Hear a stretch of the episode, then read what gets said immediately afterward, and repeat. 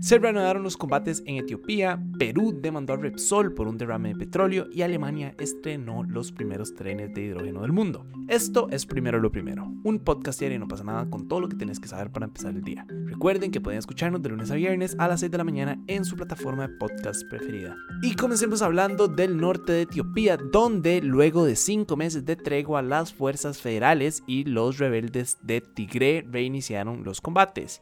Y bueno, como ustedes saben cómo funciona este tipo de, no sé, de combates, debería de esperarse que los rebeldes de Tigre hayan acusado al ejército federal de haber lanzado una ofensiva a gran escala contra pues, sus posiciones y que bueno, ellos se defendieron, etcétera, etcétera. Y el gobierno obviamente dijo que ellos habían roto la tregua, entonces incluso dijeron que habían derribado un avión que llevaba armas para el TPLF que había sobrevolado Sudán, pero curiosamente no dijeron de dónde era el avión ni la fecha en que se produjo el incidente, entonces perfectamente puede haber sido nada más una excusa como para decir, ah, sí, nosotros botamos este avión, entonces tenemos que atacarlos. Em, ustedes saben cómo funciona este tipo de conflictos. Algo también importantísimo de mencionar es que como estas zonas están sumamente aisladas, es casi que imposible pues verificar de manera independiente las acusaciones al menos en el instante en el que suceden entonces es muy probable que a futuro eh, digo, vayamos a saber más información y cómo está la situación y quién fue el que atacó, quién fue el que no. De, o sea, es todavía muy temprano, ¿verdad? Para saber por qué se rompió la tregua, si realmente fue el ejército el que atacó a las fuerzas rebeldes o si fueron los rebeldes los que atacaron al ejército. Eh, voy a esperar que pase. Entonces sí, nada, en realidad todavía es muy temprano para saberlo. También quería darles como un poco de contexto por si no sabían por qué está sucediendo este conflicto. Eh, en realidad todo estalló en noviembre del 2020 en Tigre cuando el primer ministro etíope Abiy Ahmed envió al ejército para que expulsara al gobierno regional que pues estaba rebatiendo su autoridad desde hacía varios meses y que según el ejecutivo pues había atacado varias bases militares en la región y pues en el otro bando tenemos al Ejército Federal Etíope, que obtuvo el apoyo de fuerzas regionales, de las milicias Amara y de un cuerpo excepcionario de la vecina Eritrea. Entonces, sí, literal es como lo que uno ve en las películas, ¿verdad? Como, bueno, no sé, yo ahorita estoy viendo One Piece y me recordó demasiado a eso, como el arco en el desierto de Alabasta, que es como, man, que estoy sonando, pero sí, como el ejército peleando contra los rebeldes. Entonces, creo que es como ese clásico caso. Eh, como ya les dije, es muy difícil, ¿verdad? Saber de manera independiente qué es lo que está pasando y cómo está la situación y quién fue el que atacó y quién no. Entonces, fijo, los vamos a estar actualizando, pero sí quería que supieran que pues se reiniciaron los combates. A veces estamos muy centrados en que solo en Ucrania hay guerra, ¿verdad? Y que solo Taiwán y China están ahí como en sus conflictos, pero di no, lastimosamente alrededor del mundo la cantidad de conflictos que hay es a gran escala, entonces creo que es importante pues también saber y un poco de algunos de ellos. Pero bueno, en otros temas, la justicia peruana aceptó la demanda por 4.500 millones de dólares interpuesta por la Agencia Peruana de Defensa del Consumidor contra la petrolera española Repsol.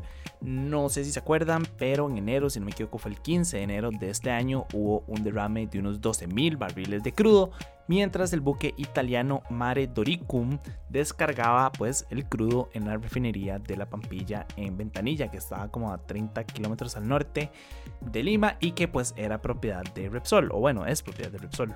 En su momento la petrolera dijo que todo había sido culpa del oleaje generado por la erupción volcánica en la isla de Tonga y el gobierno peruano pues lo clasificó como un desastre ecológico y según las cifras, afectó a más de 700.000 personas, obligó el cierre de más de una veintena de playas y decenas de comercios y también pues conllevó a la muerte de una cantidad indeterminada de peces, aves y mamíferos marinos.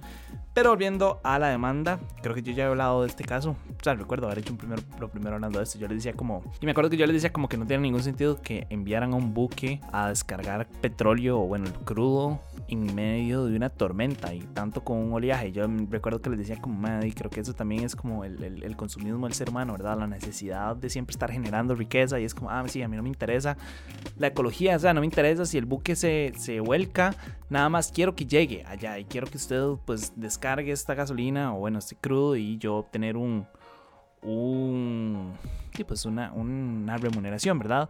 Y bueno, dicho y hecho, probablemente creo que eso es lo que la justicia peruana también está pues contemplando en este momento.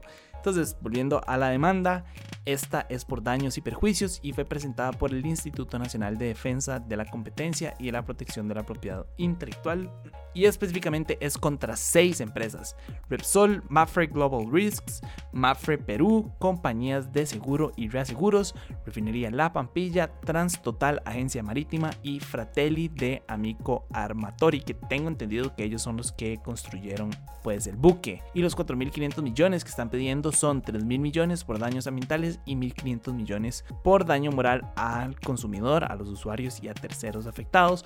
Obviamente Repsol ya salió a decir que este proceso carece de fundamentos y que eso no fue lo que pasó, etcétera, etcétera. Pero, no sé, me parece que ojalá se haga un poco de justicia con este caso. Eh, la cantidad de, de especies, como ya les dije, ni siquiera se podía determinar cuántas fueron las que afectó.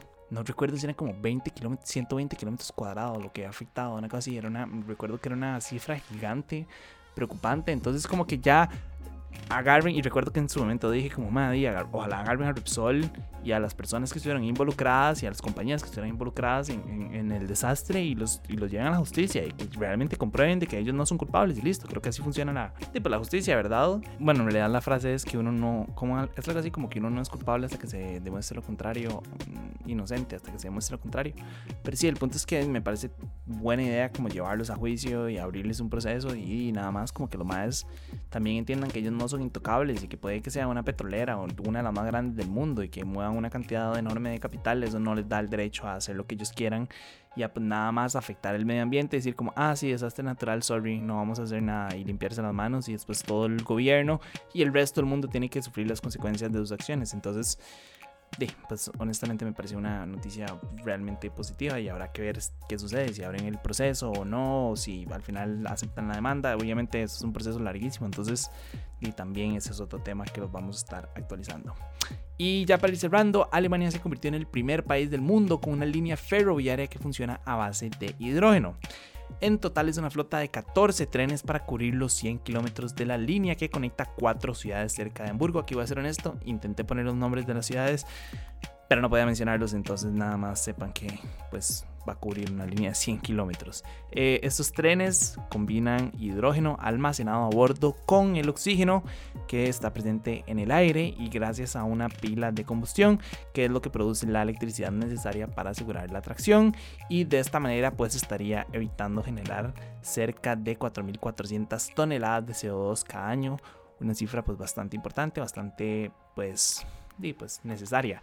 Ahora, no es como que quiero romantizar, ¿verdad? El tema del hidrógeno, eh, porque en realidad no todos colores de rosas, tanto aquí en Latinoamérica, América en general y en toda Europa, pues todavía falta la infraestructura, ¿verdad? Necesaria para la producción o para el transporte. Entonces esto a su vez requiere inversiones colosales. Si quisiéramos pues mudarnos a este sistema de hidrógeno. Em, eso por un lado, ¿verdad? Que no tenemos la infraestructura. Y por el otro, el hidrógeno tampoco está necesariamente exento de carbono, solo el hidrógeno verde que es fabricado a base que es fabricado a base de energías renovables es el único que se considera sostenible, entonces tampoco es como la mejor opción, pero siento que es una opción para ir dejando poco a poco el carbón el, perdón, para ir dejando poco a poco el carbón atrás. Entonces, di, creo que es un pequeño paso positivo para un mundo más estable y creo que cualquier forma de energía renovable que se pueda encontrar y que se pueda aplicar es mejor que lo que estamos haciendo en este momento. Como siempre les he dicho, creo que el mundo está pasando por un pues un punto de quiebre, estamos en un momento en el que ya la misma tierra nos está diciendo como madre, ya no doy más, entonces nuestra obligación como habitantes de este mundo es buscar formas sustentables y sostenibles de poder vivir, ¿verdad? En el mundo sin seguir dañándolo. Entonces, cualquier reemplazo para el carbono, para el petróleo, para los combustibles fósiles me parece extremadamente positivo y creo que es necesario. Me encantaría, ¿verdad?, que Costa Rica pues siguiera invirtiendo más en este tipo de, de, transporte. Sé que, como ya les dije, obviamente falta la infraestructura y eso requiere una inversión bastante importante de dinero y sé que pues estamos pasando por un gran momento como país y en general creo que la humanidad no está pasando por un buen momento económico y social y ambiental. En general creo que no estamos pasando por un buen momento como sociedad. Pero, de no soñar es gratis, dicen, ¿verdad? Creo que Costa Rica, como siempre, ha intentado clasificarse y venderse como este país verde, de pues por allá hacer los esfuerzos para migrar del todo o lentamente hacia, hacia estas energías renovables, me parece que es lo mejor que podríamos hacer. Pero bueno, eso fue todo por hoy. Su apoyo hace posible primero lo primero. Recuerden que pueden apoyarnos en patreon.com slash no pasa nada oficial. Y para seguir informándose, recuerden suscribirse a nuestro newsletter diario que pueden encontrar en nuestras redes. Como siempre, todos los links van a estar en la descripción. Y para los que nos están escuchando por Spotify, la pregunta de hoy es, ¿ustedes creen que el hidrógeno es el futuro de la energía? ¿Sí o no? Ahí déjenlo para saber qué piensan ustedes. De nuevo, muchísimas gracias y me escuchan mañana. Chao.